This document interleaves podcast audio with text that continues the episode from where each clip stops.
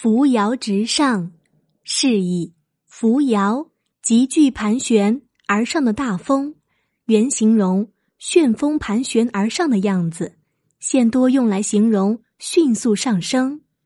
出处：庄子《逍遥游》。在《庄子·逍遥游》中记载，在荒凉的北方有一片大海，叫冥海，海里生活着一种大鱼。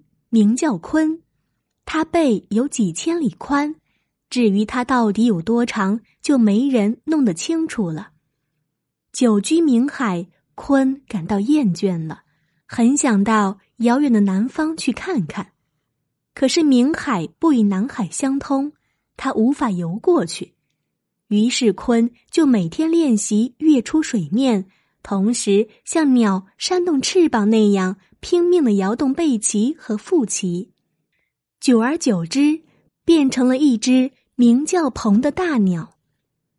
这鹏也是巨大无比，它站在那儿就像是高耸入云的泰山，巨大的双翅张开来，就像是垂挂在天边的云彩。大鹏只要轻轻的扇动双翅，大地便会立刻刮起阵阵狂风。大鹏的翅膀强劲有力，越扇越快，地面上顿时飞沙走石，一股强劲的旋风拔地而起，像羊角一样旋转着扶摇直上。大鹏凭借这股强劲的旋风直冲云霄，飞上了九万里的高空。